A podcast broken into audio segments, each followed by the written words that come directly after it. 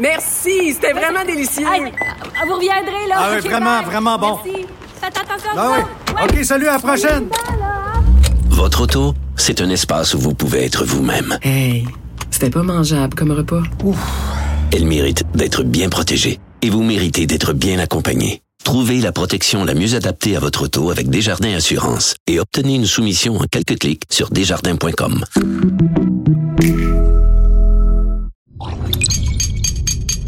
Radio.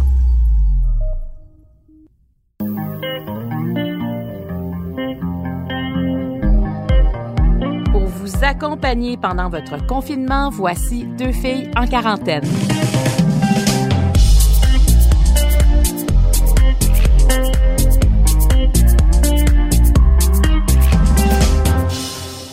Pauline Marois, vous en êtes à votre deuxième biographie. Oui, effectivement. Pourquoi vous avez ressenti le besoin d'en avoir une deuxième? Ben la, la première, si on veut, elle était faite dans un contexte où je suis restée plus en surface, si on veut. J'étais en plein cœur de l'action politique. Alors, euh, je voulais pas euh, heurter, je voulais pas provoquer, je voulais pas choquer. Euh, par contre, je trouvais, en fait, on m'avait convaincu de euh, présenter euh, ce que j'avais vécu comme expérience, de raconter mon histoire, mais je suis plus restée en surface. Là, j'ai 70 ans, un peu plus, 71. Euh, je crois que c'est important de passer le relais aux jeunes, aux jeunes femmes en particulier. Puis je me dis, j'ai eu quand même une vie assez, euh, assez houleuse, euh, mais une vie d'engagement euh, qui m'a permis de changer beaucoup de choses dans la vie des Québécoises et des Québécois. Et ça permet de revaloriser l'action politique, à mon point de vue, que d'en parler sous l'angle où j'en parle, dans ma biographie. Et un de mes objectifs, et c'est sans prétention, c'était que ça puisse servir pour des gens qui avaient peut-être des hésitations, qui ne croient pas à l'action politique, alors que le pouvoir, c'est un outil puissant pour changer le monde. Justement, ça s'appelle Au-delà du pouvoir. Oui. C'est quoi votre, euh, votre euh, définition du pouvoir? Oh là là, ma définition du pouvoir, c'est la capacité de, de prendre des décisions.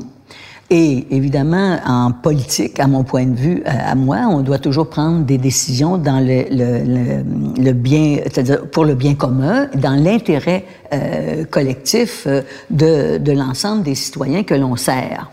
Et donc, le pouvoir, c'est la capacité de, de comprendre une situation et d'agir sur cette situation-là pour améliorer le sort de nos concitoyens, nos concitoyennes. Et c'est sûr que le pouvoir absolu est complètement condamnable parce que souvent, ça amène des gens à, à, à la dictature, finalement. Mais un pouvoir où il y a des contrepoids comme celui qu'on connaît dans nos démocraties, et en particulier au Québec, moi, je pense que c'est un moyen qui nous permet de faire avancer une société pour le mieux. Parfois, on peut se tromper aussi quand on est au pouvoir, puis en l'exerçant.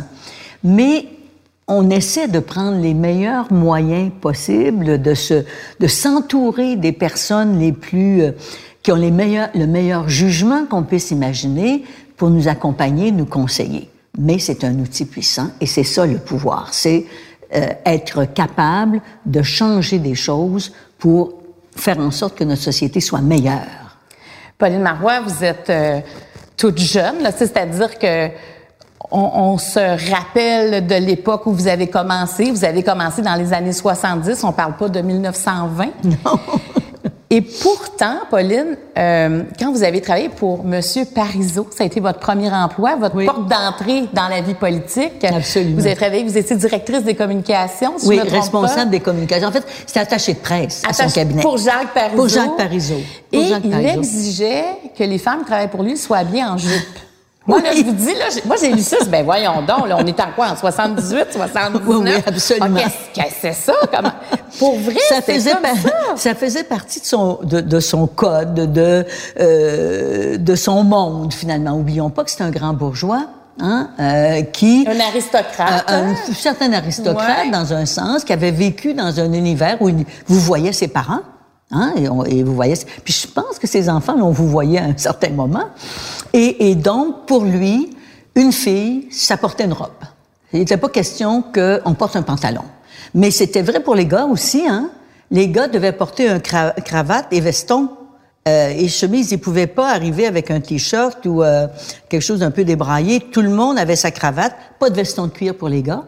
D'ailleurs, c'est très amusant parce que le lundi, M. Parizeau était dans son comté. Alors, moi, je mettais des pantalons, puis les gars arrivaient sans cravate. il y avait comme une forme de rigidité. Ça. Mais oui, une rigidité. Puis, il reste que M. Parizeau était un homme de son temps.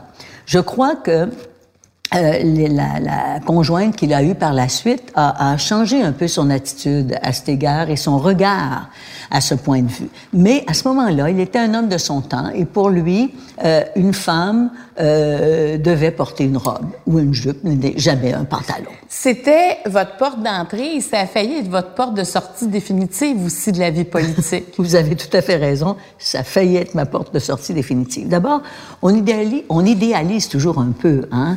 Euh, enfin, moi, j'idéalisais euh, le rôle d'un attaché politique, la, la possibilité d'influencer, euh, d'avoir un, un, un impact sur les décisions, etc. C'était pas le cas dans le cabinet de M. Parizeau, sauf exceptionnellement. Parce que c'est un homme qui écoutait quand même les gens qui l'entouraient, mais c'est un homme qui était qui avait une telle force, une telle compétence, une telle connaissance de ses dossiers qu'avant d'être capable d'avoir une influence sur lui, il fallait l'avoir fréquenté longuement. Ensuite, cette discipline euh, très rigoureuse, pour ne pas dire davantage, moi, m'agaçait beaucoup. Hein, j'en ris aujourd'hui, mais moi, ça m'embarrassait beaucoup. Et il fallait, être à son service 24 heures sur 24. Hein. Euh, on avait, ce qui était rare à l'époque, là maintenant tout le monde a son cellulaire accroché à sa ceinture, dans son sac à main ou peu importe. Mais à l'époque, les gens avaient des pagettes. Et on était les seuls de tous les cabinets du euh, gouvernement à avoir nos pagettes. Parce que M. Parizeau voulait qu'on soit disponible 24 heures sur 24. Moi, j'arrive au cabinet, je viens des services sociaux. J'ai dirigé un CLSC, j'ai dirigé les services sociaux à l'enfance et à la jeunesse au Centre des services sociaux du Montréal métropolitain. J'ai eu 120 personnes à mon service, euh, au service des enfants, mais que je dirigeais avec huit directeurs et directrices de services. Je dirigeais mon agenda. Tous les jours, je me faisais une planification, je savais ce que j'allais où j'allais aller, ce que je voulais faire, qui j'allais rencontrer, quelles décisions j'avais à prendre. J'arrive dans un cabinet et je suis dépendante à 100% de l'agenda du ministre.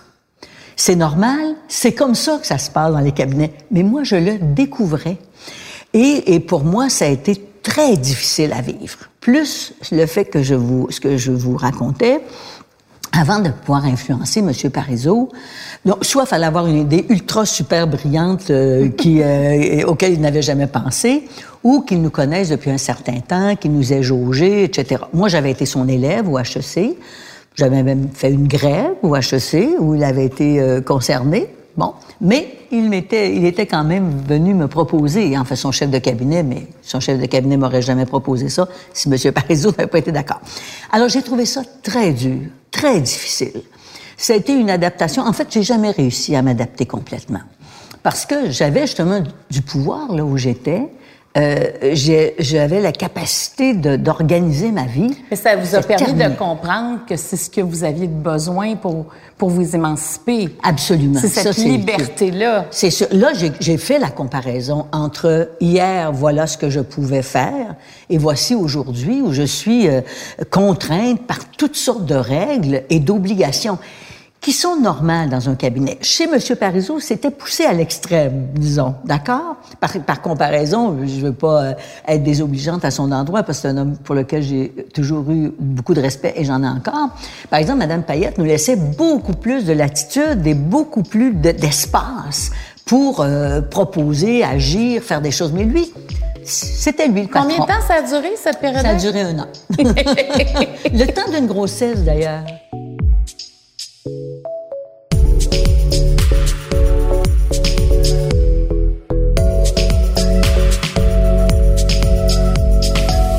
Parce que quand j'arrive à son cabinet, je viens de perdre un bébé. Hein? J'ai perdu mon premier bébé. Ça, à... Pauline, j'aimerais ça qu'on en parle, par Oui. exemple, parce que vous passez quand même assez rapidement sur cet épisode-là Oui. dans, dans, dans le livre, euh, ayant moi-même euh, perdu un enfant, euh, un peu de cette, en tout cas, de de Oui, cette façon-là. Vous, vous, c'était encore, c'était, J'étais à la fin de ma à la fin grossesse, de la grossesse, c'est terrible parce que là, on s'attend à être parent. Oui. Et finalement, personne ne connaîtra cet enfant-là. Non, non.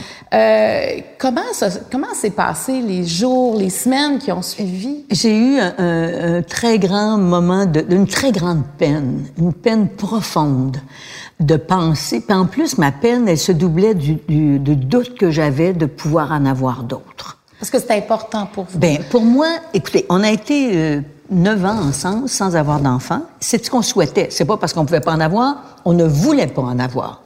Pour toutes les raisons que j'énonce un peu dans le livre, mais parce que j'essayais, enfin, on essayait de construire un couple où on pensait pouvoir vivre ensemble le plus longtemps possible, pour ne pas dire toute la vie, si c'était possible, avant d'avoir des enfants s'adapter, euh, partager les tâches. Moi, j'ai toujours été une femme qui n'était pas question que j'allais, j'a- j'assume seule la responsabilité d'une maisonnée. Non.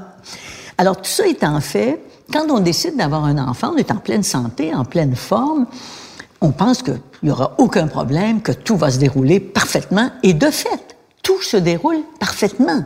Je fais un petit peu de pression, le médecin me dit c'est pas grave, on va vous donner tel médicament ou ralentissez un peu le rythme parce que je continue à travailler évidemment. Et du jour au lendemain, je vais voir le médecin puis il me dit ça va pas, je sais pas quoi, mais il dit j'aime pas ça, votre pression et tout, il me fait rentrer à l'hôpital. Et c'est à l'hôpital qu'on va découvrir que le cœur du bébé ne bat plus. Et je l'entends en même temps qu'eux, là, hein, parce qu'ils viennent avec l'appareil, espèce de sonde. Euh, et puis là, euh, ben, ils ont dit, écoutez, c'est parce que l'appareil n'est pas bien perfectionné. On va aller chercher celui qu'on a à l'urgence. Reviennent avec un autre appareil, on n'entend toujours pas le cœur du bébé. Et là, ça a été un désespoir profond, une peine innommable. Mais dans ma grande, dans ma grande tristesse, dans ma grande peine, j'ai toujours eu des gens aimants autour de moi. Et c'est comme ça souvent que je suis passée au travers de, de beaucoup de moments difficiles. Et, et l'un de ceux qui m'accompagnait, évidemment, c'était mon conjoint, euh, qui a pris soin de moi. Euh, écoutez, qui était là au moment de l'accouchement. Moi, j'ai pas vu le bébé hein, parce que je voulais pas. Hein? Puis euh, ils m'ont anesthésié quelques minutes. Là, ça a duré à, peine Parce que quelques vous secondes. saviez qu'il était décédé. Voilà. En fait, dès le moment où il n'entend plus le cœur, je vais ensuite chez le médecin. Le médecin vient, mais non, il m'envoie à une clinique. Et là, le, le médecin me dit, euh, il dit non, non, c'est terminé, le bébé est mort intra-utérin. Ah, pourquoi? Qu'est-ce qui s'est passé? Nous ne le savons pas. Il y a une crainte de, de le voir, j'imagine? Oui, il y a une crainte de le voir et je ne voulais pas le voir. Euh, et j'ai jamais regretté ça parce que je me disais pourquoi me, me faire mal encore plus? D'ailleurs, j'ai un petit peu de difficulté avec les gens qui, euh, qui perdent des enfants comme ça, à qui on, on propose de voir l'enfant et même on suggère que c'est une bonne chose. Moi, je vous dis, là, j'ai jamais regretté ça. Euh, il était mort. J'ai accouché naturellement. Ça, j'ai trouvé ça, là. Donc, Oh. il y a eu toute la douleur, les contractions. Toute la douleur, les euh, contractions. En sachant qu'il n'y avait pas En sachant qu'il n'y avait rien au bout. Mais mon mari m'a accueilli, m'a, m'a, m'a bercé littéralement, a pris soin de moi. Mais il y a une chose que j'ai découverte par la suite. Je savais pas ce que c'était d'avoir un enfant. Quand tu le sais pas, tu peux avoir la douleur de, cette perte euh, et, de, ce, de cette imagination que tu peux avoir pour ce que ce va être cet enfant, mais tu ne l'as jamais eu, tu sais pas. Alors je crois que ça, ça m'a aidé aussi à passer au travers, parce que je me suis rendu compte que en ayant eu quatre par la suite, là, là, si j'avais déjà eu un enfant, j'en avais perdu un, je pense que ça aurait été euh, encore plus dramatique que ce que j'ai vécu. Mais je vous avez vu dans le, le- la bio, je m'appesantis rarement sur mes grandes peines et mes grandes douleurs.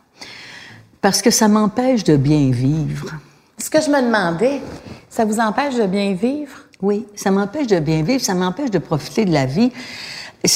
Quand on est, euh, quand on passe son temps à, à- à ruminer finalement, parvenir sur des moments pénibles, des moments difficiles. Quand j'ai été défaite en 2014, j'ai trouvé ça très dur. Puis ça m'a pris du temps avant d'arrêter d'y penser. Mais c'était assez exceptionnel. Mais généralement, je réussis à me sortir de ces événements-là sans trop de dommages. Je ne sais pas pourquoi. Peut-être parce que ma nature profonde qui fait que je ne veux pas perdre de temps à pleurer sur mon sort, à pleurer sur le lait renversé. Vous pleurez même pas dans votre voiture? Des fois, quand on souvent. est seul en voiture. Non. Non, c'est mais je peux compter sur les dix doigts de ma parce main. Parce que vous êtes bien entourée. Parce que je suis bien entourée, puis parce que je mesure le fait et j'ai mesuré le fait que plus je vais m'apesantir, moins je vais avoir de plaisir et de joie dans la vie parce que c'est du temps que je vais consacrer à pleurer, à avoir de la peine. Non, je me dis, la vie est trop belle. Il y a trop de choses à faire. Mais moi, il y a, un, moment dans la bio où j'aurais voulu vous entendre, Pauline Marois, parce que ce que vous avez vécu le soir où vous êtes devenue la première, première ministre du Québec, et on comprend quand on lit que ça faisait longtemps que vous souhaitiez ce moment-là. C'est arrivé. Et est arrivé un attentat ce soir-là, au moment où vous apprêtiez à, livrer votre discours. discours. Moi, je lisais ça, puis j'ai ça m'arrachait le cœur. Ça m'arrachait déjà le cœur quand ça vous est arrivé parce qu'on dit, mais à ce moment-là. Mais en même temps, votre vie a été en danger parce que le but ultime, c'était vous qui, le visait. Alors, comment vous, comment vous avez vécu avec, avec ça dans les, les jours, les semaines qui ont suivi?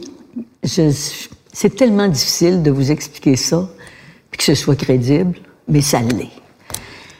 D'abord, un, quand c'est arrivé, j'ai jamais pensé qu'il fallait que je me protège, moi. Et ça, là, je l'ai dit 25 000 fois. J'ai pensé aux gens qui étaient là. C'était l'adrénaline, là. L'adrénaline était là, puis je me disais, d'abord, deux ou trois choses. Quand les, quand les, les gardes du corps m'ont amené derrière, ils m'ont jamais dit pourquoi, ils ont dit, il faut que vous sortiez, etc. J'ai vu de la fumée dans les coulisses parce qu'il avait lancé son cocktail Molotov, puis la porte était entr'ouverte. J'ai vu bien qu'il y avait quelqu'un par terre, mais personne ne m'a dit que cette personne était blessée, morte même, etc. Alors, ma pensée, là, quand j'ai vu la fumée, dans les coulisses, je me suis dit, s'il faut que la fumée arrive dans la salle, ils vont s'entretuer, ils vont s'écraser.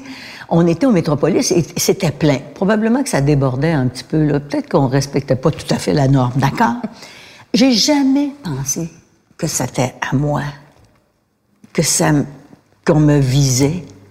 J'ai, eu mon seul réflexe, je vous le dis, puis j'ai beau le raconter, personne ne le croit, mais euh, ça a été de voir comment je pouvais protéger ce monde-là. Et quand vous avez réalisé qu'on vous visait, oui, ça a été quoi la réaction? Bon, alors là, la réaction, ça a été, euh, j'ai pensé à deux choses. Puis j'ai fait prévaloir la première plutôt que la deuxième. Je ne pense pas que c'était une bonne idée, mais c'est ça que j'ai fait pareil. Je me suis dit, c'est quelqu'un qui a des problèmes de santé mentale, euh, qui a voulu m'attaquer. Et puis, euh, faut que je comprenne que ça puisse arriver. Ça arrive dans n'importe quelle société. On a des gens qui, qui s'attaquent à des personnes politiques ou à des personnes euh, publiques connues, des artistes ou quoi que ce soit. L'autre aspect, je me suis dit, c'est un attentat politique. Euh, puis vous vous souvenez ces propos là, les Anglais arrivent. Euh, et c'est la thèse qui s'est avérée être la bonne, hein, parce que les, il y a eu un jugement quand même, il y a eu des tribunaux, il y a eu une longue enquête, etc. Et le juge a conclu que c'était un attentat politique, qu'on voulait atteindre à ma vie de femme politique souverainiste. Les deux hein, étaient, euh, étaient en cause. Mais, bon, là, je reviens à ce moment-là.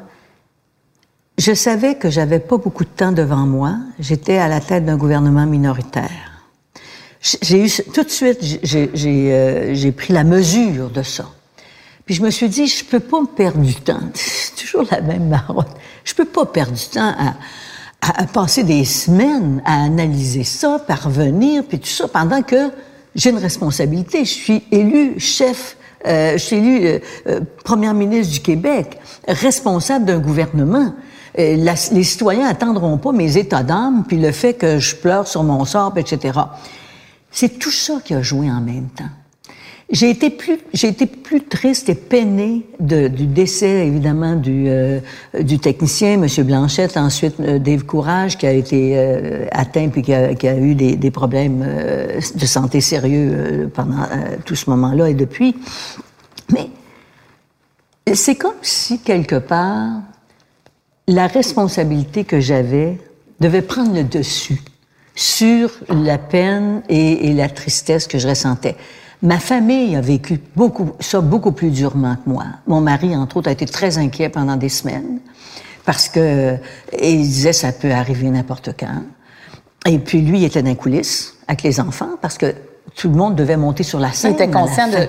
Lui, il était conscient. C'est ça, de dire, OK, j'aurais pu perdre. Oui, ma femme. qui partage ma vie. C'est ça, là. puis perdre aussi des gens autour parce qu'il Oui. entrait dans les coulisses avec une, Oui. une ça carabine, avait pas été bloqué, mais- si l'arme avait oui, pas si l'arme bloqué. n'avait pas bloqué, ça aurait été un carnage, honnêtement. Mais ce qui m'a animé là, c'est vraiment protéger le monde, euh, m'assurer qu'il n'y a pas de, de, de, de, de drame qui se vive. Mais on le voit aussi quand on vous retire de la scène que vous voulez pas partir. Je veux pas pantoute. On le sent, là, qu'il force un peu Oui, pour... euh, puis je force pour revenir.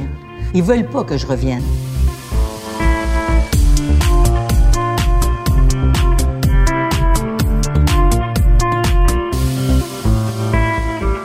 Mais après coup, Pauline Marois, est-ce que, c- est-ce que ça vous habite, ça? Est-ce qu'il, qu'il restait une crainte?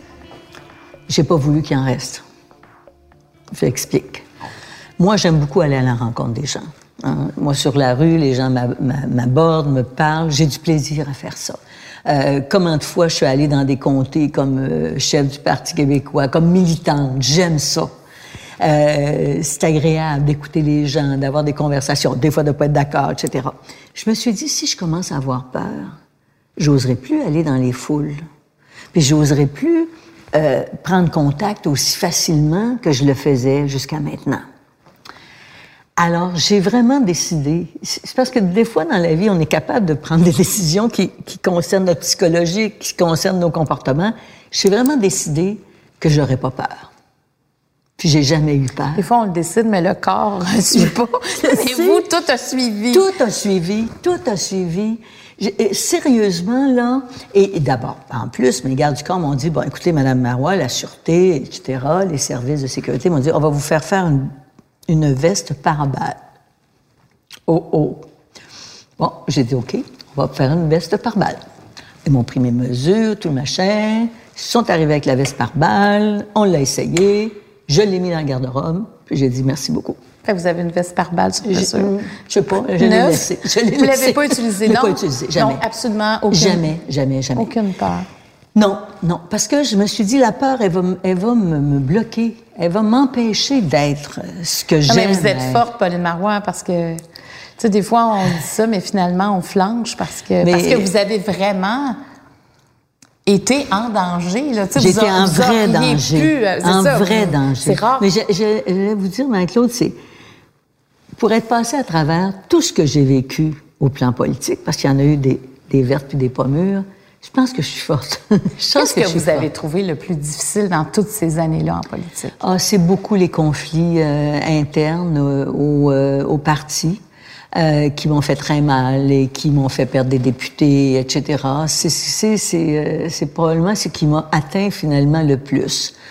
Puis parfois certains projets que je réussissais pas à réaliser, puis euh, pour lesquels j'avais, euh, je m'étais beaucoup engagée. Mais c'est beaucoup euh, ça qui m'a fait euh, m'a fait le plus mal, je dirais. Comme une relation d'amour, hein? Oui. Il y a des moments, Absolument, de, moments où vous avez quitté, à un moment donné, vous êtes revenu oui, aussi. c'est ça. C'était, écoutez, quand je, je quitte euh, en 2005, enfin, je quitte en 2006, mais j'avais perdu la course au leadership en 2005. Avec, euh, vous étiez... euh, Avait- on était cinq ou six, puis il y avait Ouais. André Boisclair, il y avait, euh, bon, qui y avait, il y avait Louis Bernard, il y avait, bon... euh, et là, c'est André Boisclair. c'est André Boisclair qui va être euh, élu à ce moment-là. Je vais rester quand même. Je vais pas partir. Je, je suis, j'ai jamais quitté euh, dans le désordre, dans euh, critiquant ou quoi que ce soit. Alors j'avais décidé que je ne resterais pas. J'ai fait un effort pour euh, faire la transition et euh, même pas six ou sept mois plus tard, en, en mars, le 20 mars, je vais quitter.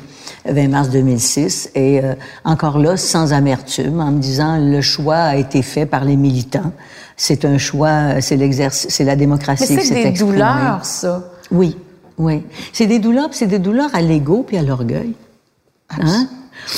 Bon, ça en prend pas mal de l'ego en Mais- politique, mais mais, est-ce- oui, mais peut-être que moi j'en ai moins un peu, non, je sais non, pas. mais ben non, mais c'est parce que vous, vous venez quand même une campagne, vous, vous essayez de convaincre les gens. Est-ce que c'est un rejet pour vous, ça? Il y a un côté de rejet, oui. Et, et euh, c'est une campagne électorale. On est, avec- on est devant des adversaires politiques. Bon, alors, euh, c'est pas des ennemis, mais des adversaires. Ça n'a pas la même, euh, ça a pas le, même impact au plan, euh, je dirais, psychologique, au plan C'est important humain. ce que vous dites pour les gens euh, qui sont pas à l'inter- à l'interne, c'est que on est face, l'autre est à, est à à côté, côté de, nous. Et ce sont nos amis. C'est pour la chefferie, donc on, C'est on ça. veut toute la même, on s'en va tous à la même place, mais on part toute la même place pour arriver Exactement. là. Puis- donc André Boisclair, c'était un collègue aussi. C'était un collègue, puis tous les autres qui étaient là, c'était des collègues. Et, et donc, c'est c'est beaucoup plus difficile de vivre ces événements-là avec des collègues. Mais c'est sûr qu'au au- au bout du compte, c'est une forme de rejet, ou à tout le moins de, ne pas m'avoir choisi. Hein. Pas choisir, c'est rejeter quelque part. Bon. Et c'est pour ça que je dis toujours que c'est plus difficile d'accepter une défaite comme celle-là qu'une défaite contre un adversaire. Parce que euh, une défaite dans son propre parti politique, c'est un peu une défaite personnelle quelque part. De ne pas avoir réussi à, à convaincre, à faire valoir ses talents suffisamment pour euh, aller euh, chercher l'appui dont j'avais besoin pour devenir chef du Parti québécois. Bon, évidemment, il y en a une aussi, euh, une douleur, puis une tristesse, puis des moments difficiles quand on, on quitte le, le pouvoir ou qu'on perd lors d'une élection générale. Et il y en a C'est pour ça que quand on. C'est pour ça que c'est important de lire votre bio, je trouve, pour voir toute cette texture-là dans la vie politique. Parce que oui, vous avez été la première femme, euh, première ministre euh, sur un gouvernement du Parti québécois, mais tout ce qui a été fait avant, C'est ça. c'était pas, euh, c'était pas gratuit pour Non. vous. ça. Euh, je lisais la bio de... Ma- Je lis pas beaucoup de bio, mais je lu la bio de Madeleine Albright, Ouais. qui était secrétaire, euh, des, secrétaire aux affaires extérieures des États-Unis. Et euh, elle a été femme au foyer un bout de temps. C'est fascinant aussi, sa bio. Et puis, à un moment donné, elle se... il y a quelqu'un qui fait un commentaire, tu sais, du genre, euh, bon, elle est pas pire, elle est pas mal bonne, mais elle dit, vous savez, ça fait 30 ans que je me prépare. Ben, c'est ça, exactement. On n'arrive pas là comme ça. Non. Là, quand vous avez su que, quand on a annoncé que ça allait être un gouvernement minoritaire, Oui. du gouvernement, le gouvernement allait être, euh, Oui. euh, ça allait être votre gouvernement, donc vous étiez la chef. Donc Oui. forcément, vous devenez la première ministre. C'est ça. Quoi avez-vous pensé en premier? Euh, euh, à quoi j'ai pensé? Je dirais la fierté d'être rendu là. Et puis j'ai pensé à mes parents. Parce que je viens de milieu modeste. Jamais mes parents n'auraient imaginé dans leur vie. Mon père était décédé, mais ma mère était là. Jamais ils n'auraient pensé que même leur fille puisse être députée. C'était loin de leur univers. J'ai pensé à eux qui m'avaient permis d'être là. Parce que moi, je pense qu'au-delà du fait que d'abord, ils nous ont aimés, ils nous ont soutenus dans nos études, etc., même s'ils n'avaient pas beaucoup de moyens, mais ils nous ont surtout aimés. Ils nous ont aimés sans condition. Euh, c'est important hein, pour quelqu'un, pour un enfant, euh, de se faire dire qu'il est fin, qu'il est bon. Mais même si je me trouvais pas toujours bonne, mais je me trouvais pas belle pantoute, mais mon père me disait toujours que j'étais belle. Fait que, tu sais, je me disais, c'est quand même correct, c'est agréable de se faire dire ça. Mais cette, ça, là, c'est, il n'y a pas de prix pour ça, à mon point de vue. Puis c'est ce qui fait que je crois que dans la vie, on a, on a un certain équilibre. Quand on a vécu dans un univers où on a été bien accueilli. Tu sais, on parle du sentiment d'attachement. Je n'ai jamais eu de problème avec l'attachement parce que je sentais qu'il y en avait un. Alors, j'ai pensé à mes parents. Et après ça, là est venu là, toutes les, les, euh, questions très pratiques et concrètes. Honnêtement, là, c'est bon, minoritaire, c'est compliqué. Mais j'avoue, là, faut que je, fasse un aveu à ce moment-ci. J'avoue que je me suis jamais vraiment sentie minoritaire. Je veux dire, j'ai jamais agi comme si j'étais à la tête d'un gouvernement minoritaire. C'est comme si j'avais tellement de choses que je voulais faire. Euh, ça faisait neuf ans qu'on était dans l'opposition. J'avais travaillé sur les programmes, les projets. J'avais une idée très, euh, très claire de ce que je voulais proposer aux Québécois, de ce que je voulais qu'on fasse ensemble. Alors, l'attentat qui venait de se passer, là, je, je- je ça, on met ça derrière nous. Il faut pas se laisser prendre par ça. Puis il y a une urgence à ce que rapidement, on pose les gestes qu'il faut poser parce qu'on ça, ça le, le, fait d'être minoritaire, ça me donnait cependant cette conscience là. On n'a pas nécessairement beaucoup de temps pour prouver qu'on peut faire des bonnes affaires. Mais vous vouliez en faire autant qu'un gouvernement Exactement. majoritaire. Et, et comme si je l'avais été. Honnêtement, là, j'ai... Puis ça m'a un peu. Peut-être que j'aurais dû en faire un petit peu plus de ce côté-là. Hein? Mais c'est ça. C'est comme ça que je me suis sentie. Mais c'est à mes parents que j'ai pensé. Puis après ça, mais c'est drôle parce que dans l'après-midi, j'avais préparé mon, mon, mon discours. Hein. On les fait toujours. On fait toujours un discours de défaite, pas un discours de victoire. On aime mieux faire le discours de victoire que le discours de... Mais j'avais fait aussi. Et puis dans mon discours de victoire, je faisais référence aussi à mes parents. Et puis à chaque fois que j'arrivais à ce bout-là, l'émotion montait. J'avais de la difficulté à lire mon discours. Euh, parce que c'était très profond chez moi, ça. Est-ce que vous l'avez fait, ce discours-là? J'ai fait le discours de victoire, à moitié. Je l'ai repris. Je, l'ai fait en deux bouts, je l'ai commencé. je suis venue le finir quand ils m'ont dit, bon, ça s'était calmé. Puis je voulais pas que les gens partent. Vous n'avez pas pu le faire d'un bout à l'autre? Non. Est-ce que c'est -ce c'est un deuil, ça? Oui, c'est un deuil. Oui, ça, c'est un deuil. C'est un deuil aussi de la belle fête qu'on s'apprêtait à faire ensemble avec euh, tous mes partisans, les gens qui avaient travaillé avec moi, mes collègues députés étaient nombreux à être là ce soir-là. Euh, c'est euh, c'est tellement, tu sais, tout est gâché finalement.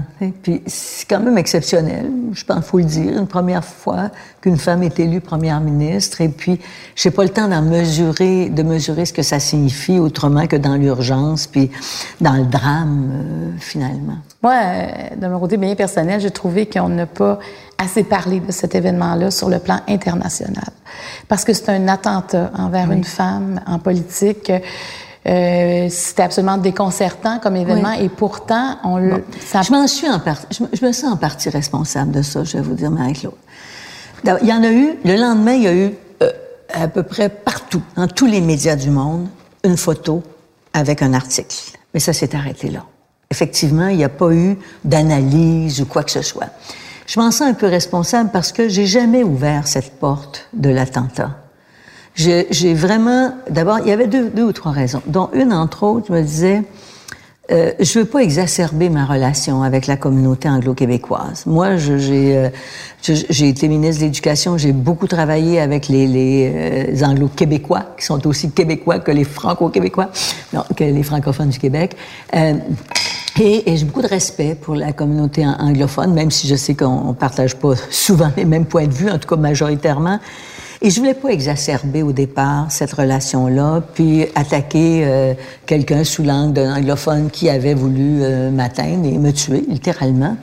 Alors, ça, ça a joué. Puis, l'autre aspect, ben, je, je, je, voulais pas porter un jugement euh, trop rapidement.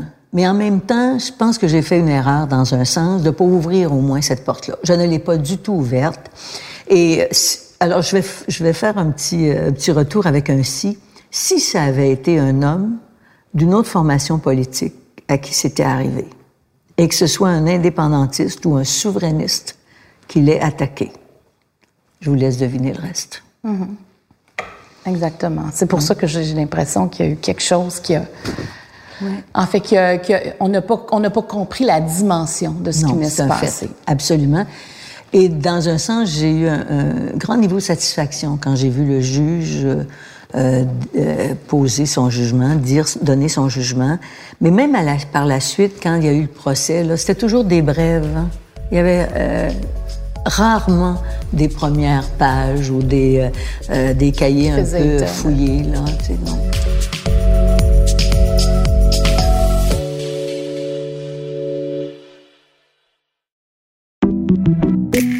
Merci, c'était vraiment délicieux. Hey, vous reviendrez, là. Ah oui, vraiment, vraiment bon. Merci. Faites attention ah oui. OK, salut, à la prochaine. Votre auto, c'est un espace où vous pouvez être vous-même. Hey, c'était pas mangeable comme repas. Ouf. Elle mérite d'être bien protégée et vous méritez d'être bien accompagnée. Trouvez la protection la mieux adaptée à votre auto avec Desjardins Assurance et obtenez une soumission en quelques clics sur desjardins.com. Protégez vos dépôts, c'est notre but. La SADC protège vos dépôts dans les institutions fédérales, comme les banques. L'AMF les protège dans les institutions provinciales, comme les caisses. Oh, quel arrêt! Découvrez ce qui est protégé à vos dépôts sont protégés.ca.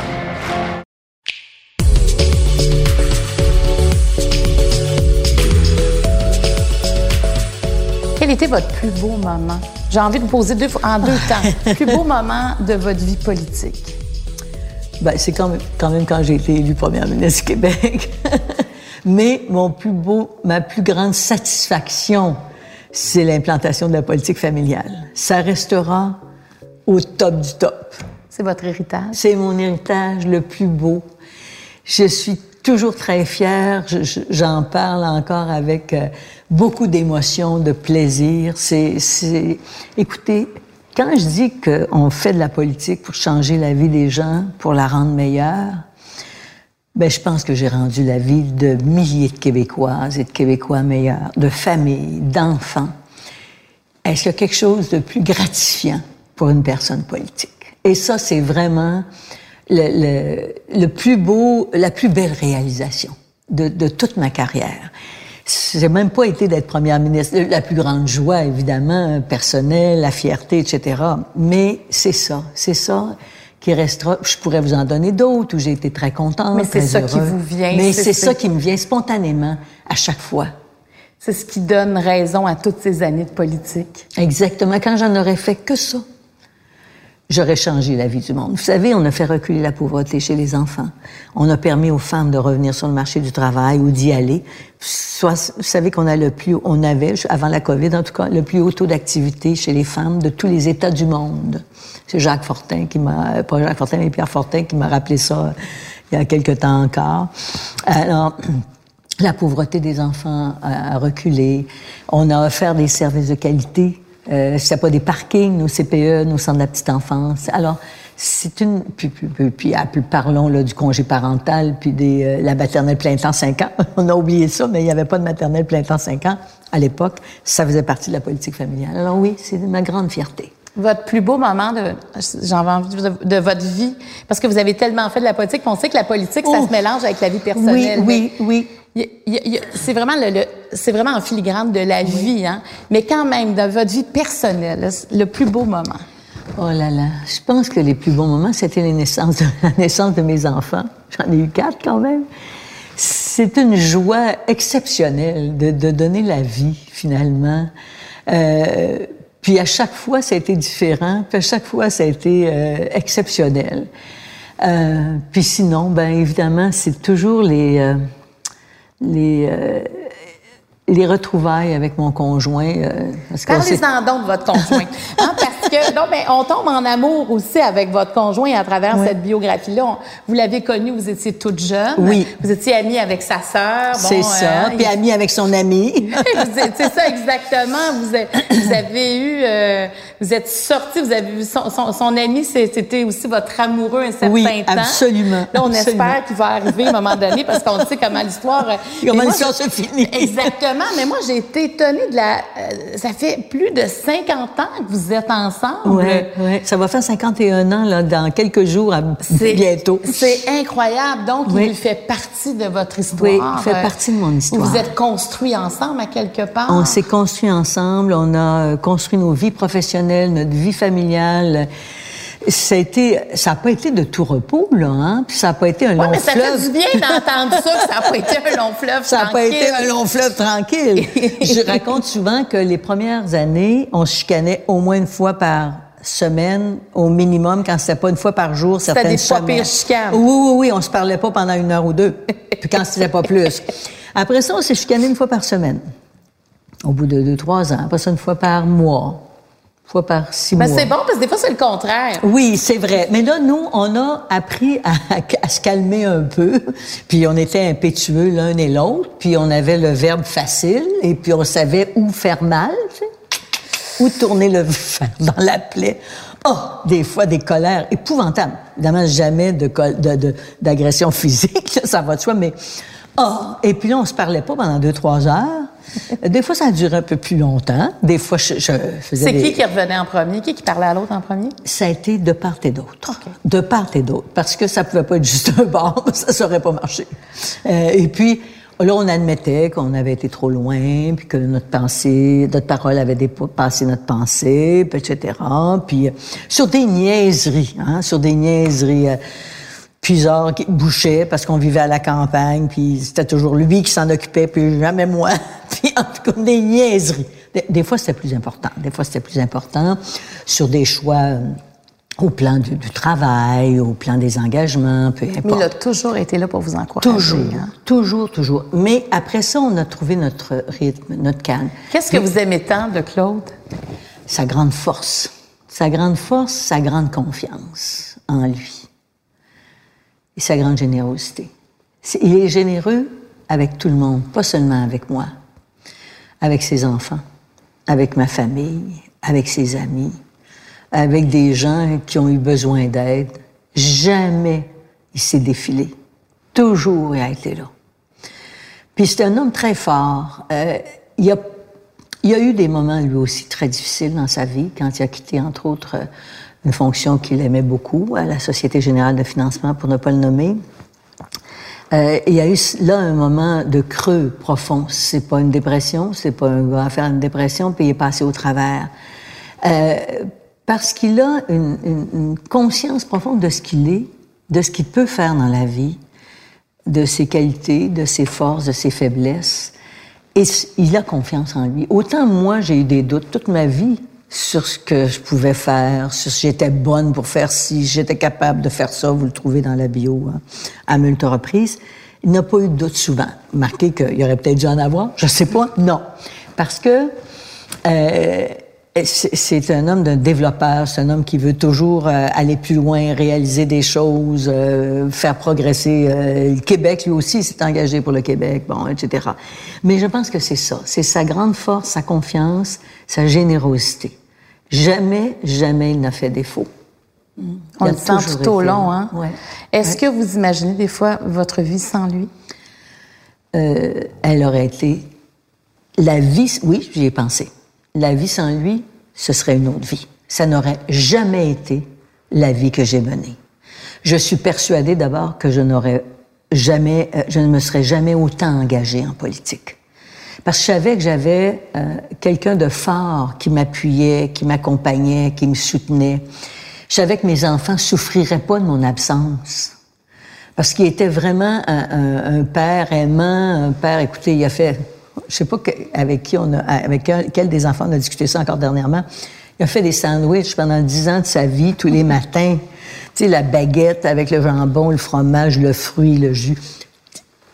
Toutes les petites... Quand vous parliez de la distribution équitable Oui. des tâches, c'était ça. C'est que vous Oui. avez eu quatre enfants, mais vous étiez très occupés. On s'en, on, Oui. on, ça, on peut pas le cacher. Non, hein? non, on peut pas le cacher. C'est comme évident. Mais ils- vous avez toujours assuré l'un pour l'autre. Oui, absolument. Puis il y en a fait plus, honnêtement, il y en a fait plus. Lorsque j'ai été très active en politique, il y en a fait plus avec les enfants. Il allait chercher les bulletins à l'école, il allait chez le médecin, etc. Bon, alors, euh, mais pour revenir à votre question, là, jamais je n'aurais eu la vie que j'ai eue en politique s'il n'avait pas été à mes côtés. Il a fait la différence. Euh, j'aurais, d'abord, quand j'avais trop de doutes, il me rassurait. Euh, quand euh, j'avais des gros défis à relever, il me disait tu vas être capable, t'es bonne, t'as ce qu'il faut pour le faire. Puis là, il me rappelait là, ce que j'avais fait. Tu sais, parce que de temps en temps, quelqu'un doit me m'aider parce que j'ai- toujours eu des doutes sur moi-même et c'est bête de dire ça hein, à 70 ans là franchement Moi, honnêtement, c'est le contraire. Quand je vous entends dire ça, moi, je trouve ça rassurant de savoir que vous avez eu des doutes. Est-ce que c'est ces doutes-là qui vous ont poussé aussi à, à avoir des réponses, à aller plus loin? Absolument. Et puis à, aussi à, à essayer de d'éviter le plus grand nombre d'erreurs possibles, essayer de, de, de prendre des décisions les plus éclairées possibles avec le plus d'éléments qui me permettaient de, de- d'asseoir ma, mon orientation pour pas me, me tromper le moins possible. Puis en même temps, je suis capable de prendre des risques, hein, parce que j'en ai pris dans ma vie pas mal. Bon, merci.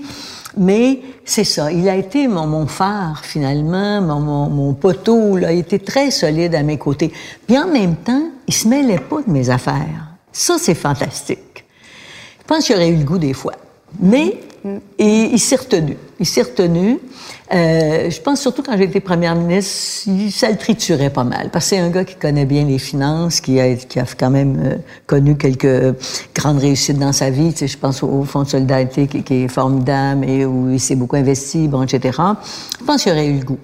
Mais par respect pour le fait que moi, je ne souhaitais pas que ce soit comme ça, parce que je trouvais que ça risquait de fausser un peu les, les, les rôles, les responsabilités. Et puis, j'étais quand même capable d'assumer mes tâches, mes, mes responsabilités.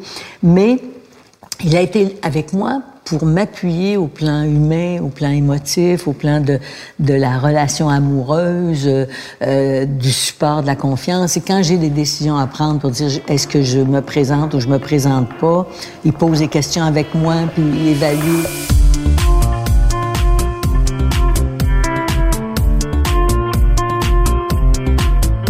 Pauline, est-ce que vous vous souvenez de son regard qu'il a eu vers vous le soir où vous êtes devenue la première première ministre? Ah oui, je m'en souviens. Je m'en souviens. C'est je pense, une fierté euh, incommensurable. Parce que pour lui aussi, un petit gars de son coin, avec euh, un amour de village, hein, nous, euh, de s'être rendu là, c'est quasiment impossible à imaginer. Tu reportons-nous il y a 50 ans, jamais, ni l'un ni l'autre, on eût pensé qu'on allait se retrouver un jour dans cette situation-là. Et ce qu'il pense, sans, euh, sans prétention, je pense qu'il aime de moi aussi, c'est ma force. Puis justement, ma capacité de rebondir, puis de ne pas m'apitoyer sur moi-même. Et puis ma force physique aussi, parce que je suis une femme forte au plan physique, ça faut l'admettre. J'avais un, père euh, qui était très très fort, très solide. Ma mère, elle a 95 ans. Et euh, franchement, je le trouve qu'elle est pas mal bien, hein, ma mère. Alors, elle est encore très très dynamique euh, à ses affaires, etc. Elle est, elle est plus, euh, évidemment plus fragile qu'avant, c'est normal. Alors, j'ai une, euh, j'ai une, une, capacité physique assez, assez grande. Et je pense que ça, il aimait ça. Il savait qu'il pouvait compter sur quelqu'un qui ne laisserait pas tomber, qui serait capable de l'appuyer lui aussi au moment où il passerait à travers des, des, des difficultés. C'est ça qu'il admirait chez moi. Puis évidemment, ben on a euh, on a grandi ensemble, particulièrement quand on a vécu les premières années euh, de notre mariage, parce qu'on s'est mariés. Parce que dans ce temps-là, c'était mieux de se marier, c'était plus compliqué de vivre. Vous n'avez pas gardé son nom de famille Blanchette longtemps? Non, pas longtemps. C'est quand j'ai appris à l'occasion de l'année internationale des femmes qu'on pouvait garder notre nom patronymique. On pouvait garder son nom. Il y avait toutes nos lois ici, etc. Puis quand est venu le temps de changer le Code civil, puis que là, on a pu reprendre notre nom, c'est d'ailleurs sous le gouvernement du Parti québécois avec Marc-André Bédard. Alors, j'étais très fière de pouvoir m'appeler. Alors, il y a des gens qui m'ont connu sous Marois Blanchet pendant quelques années, deux ou trois ans, puis je suis redevenue Madame Marois. voilà. Mais quand on a, commencé à vivre ensemble, euh, il a, lui a dû faire un très grand changement dans son engagement qui était euh, plutôt dans le modèle traditionnel capitaliste. moi, j'étais plutôt socialisante, hein, socialiste et modèle engagement euh, collectif et puis euh, changement de, de, société, puis révolution. J'étais, j'étais une petite révolutionnaire à 20 ans.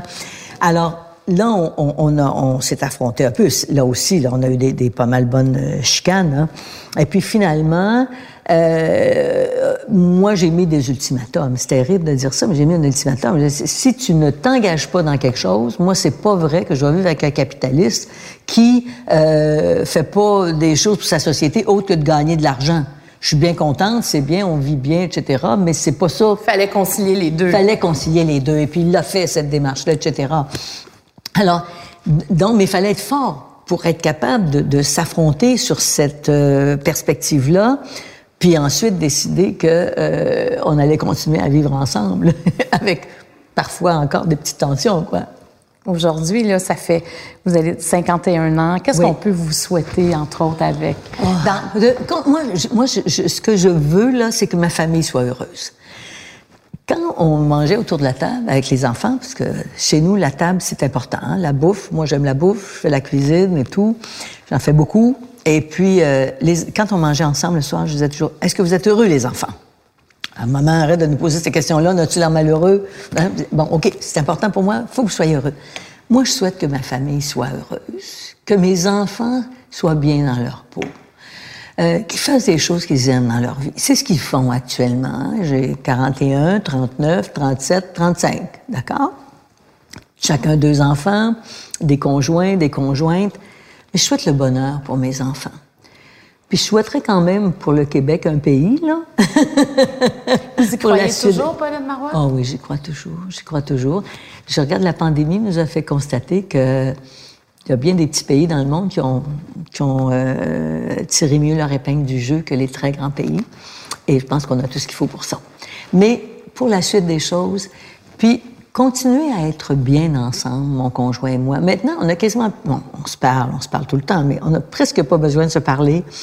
On se devine l'un l'autre. C'est c'est fantastique. Je vous dis, moi, je souhaiterais ça à, à- à tous les couples du monde. Puis, puis il y a encore des tensions des jours, là, tu sais, puis garrocher l'assiette au fond, au fond de l'évier, en disant, Hum! bon, sans la casser quand même, sans la casser. Mais c'est ça, c'est la, la douceur de vivre ensemble, de, de, de partager des projets. Et- mais c'est le bonheur de mes enfants, puis de mes petits-enfants. Puis je pense, si vous poseriez la question, lui aussi, c'est ça. Puis on y consacre beaucoup de temps.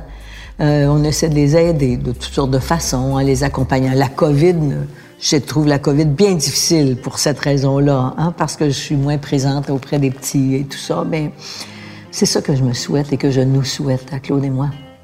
Merci, Pauline Marois.